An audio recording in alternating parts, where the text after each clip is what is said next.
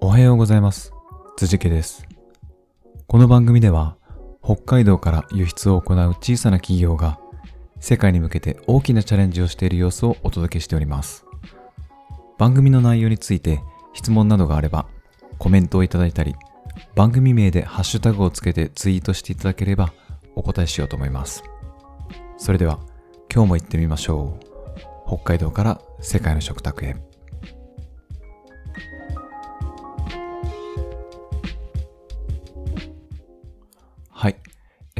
今日はですね、世界に一つだけの DX というタイトルにしました。はいえーちょうどメモ帳のところに世界に一つだけの花っていうのを書いてあって、あこれ使えるなと思って、あの 選ん、だんですけど、えっと、まあ、あの、有名な歌がありますよね。あの、スマップの、もう解散しましたけど、えー世界に一、世界に一つだけの花、ナンバーワンに、えーならなくてもいい、えーオンリーワン、オンリーワンっていう、もう全然ダメだな。はい。あの歌詞が、有名な歌詞がありますよね。はい。え、何が言いたいかというと、えっと、DX って、あの、たくさんいろんな人が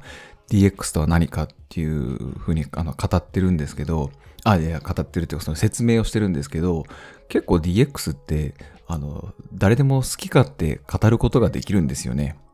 はいあの、いろんな文脈だったり、いろんな、えー状況に応じてですね、えー DX とは何かっていうのをこう語りやすいので割と、えーなので、えーまあ誰が DX とは何かってあの語っても構わないし誰が定義しても構わないような状況にあの今なってると思いますでそれが別に悪いことではなくてみんなそれぞれ自分なりの DX とは何かって、えー考えながら、えー行動に移せればいいんじゃないかなっていう意味で、えー別にナンバーワンにならなくてもいいんだよと。あの、オンリーワン。も、まあ、もともと特別なオンリーワンか。そうか。元の歌詞は。はい。あの、なので、みんなもともと特別な、こうね、DX とは何かっていうのをさえ持ってれば、えー路頭に迷うことなく、えー生きてい、生きていける、働いていける、じゃないかなと思っています。はい。あの、やっぱり、えっと、まあ、よくバズワードって言われますけど、まあ、流行語ですよね。あのそういう界隈の人たちは、えっと、そのなんか流行語を作ることで、えっと、やっぱこう経済がこうスムーズに動いたりするので、えっと、そういう界隈のってすごくぼや、ぼやっとしてますけど、えっと、まあ、あの、広告代理店だったり、まあ、はっきり言うと広告代理店だったり、えーそれ、それ系の、それ系の？まあ、そうですね、その、で、情報を、えー情報を発信することとか、情報そのものを、えーこう、商売としてる方たちですね。そういう方たちにとっては、何か一つの、えっと、キーワードがあった方が、えっと、やっぱいろいろやり効率がいいんですよね。えーなんか社会の、社会の変革とか、デジタル化とかっていろんな言葉が、言葉がいろんな言葉散りば散りばってるよりも、散らばってるよりも DX でデジタルトランスメーションと言った方が、えっと、共通の話題として取り上げやすいですよね。はい、なので、えっと、みんなが DX、DX って言ってるだけで、えー実はその定義とか中身はいろんな解釈があると思います。で、もともとはこれあの、えっと、アメリカの、えっと、学者の方が、ちょっと名前を忘れました。えっと、スタートアップ、これから、あの、社会に必要とされるスタートアップを育てるために、え定義した、えっと、発表した論文の中でデジタルトランスフォーメーション、え DX っていうのを語られていて、えアメリカにおいて DX っていう定義は、あの、今日本で語られているものとは全然違うものに、あの、なってますね。しかも、しかも、しかもというか発表されたのを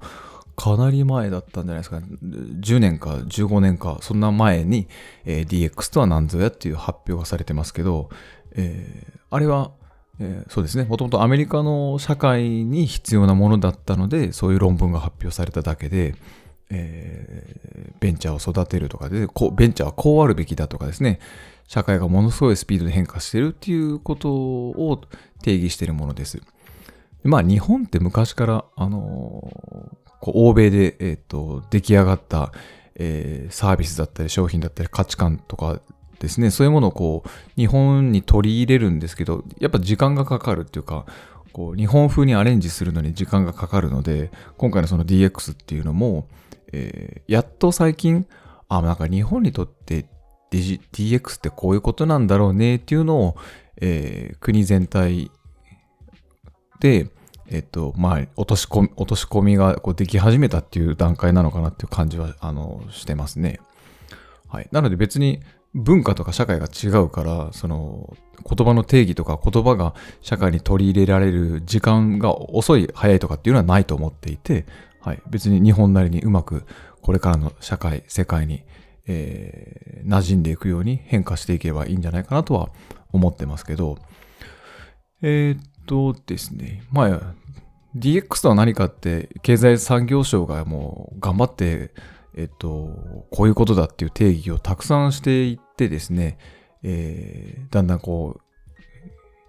う、見えてきた、我々に、日本人にとって DX は何かっていうのは見えてきたんですけど、えっと、特徴的なのがやっぱり、あの、レガシー企業文化からの脱却っていうところをすごく語られていて、えっと、やっぱり日本がこう、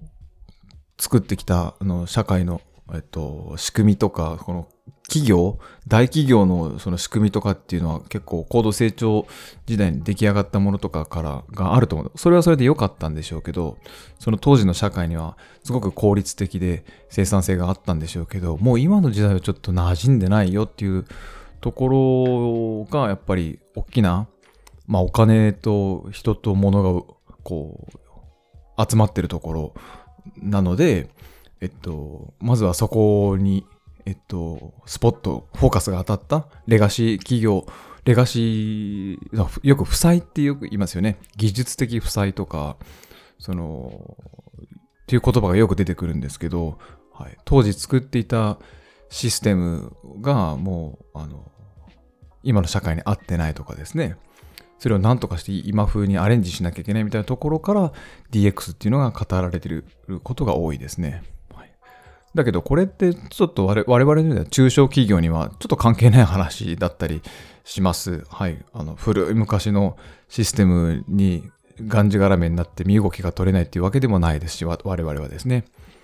なので、経済経済産業省が出している指針もですね、えっ、ー、と、DX とは何かっていう中で、あその定義がですね、まあ、業務フローの改善とか、その新たなビジネスモデルの創出をすしなきゃいけないし、レガシーシステムからの脱却とか、企業の文化、企業の風土の変革を起こさないといけないみたいなことを、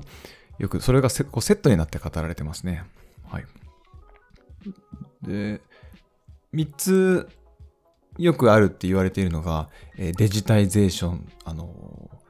物理のアナログなものを、えっと、データ化、デジタル化するってやつですね。えっと、まあ、紙のファックスを PDF にしたりとか、えー、アナログのフィルムを、えー、デジカメにするとかですね。そういったものをデジタイゼーションと呼ばれていて、えー、その次に、えデジタライゼーションという言葉があって、え個別の業務とか製造のプロセスのデジタル化ですね。まあ、写真の現像をする、現像してたのを写真のデータの送受信を、えっと、カメラなんかをするっていうのは、えー、デジタライゼーションになるでしょうね。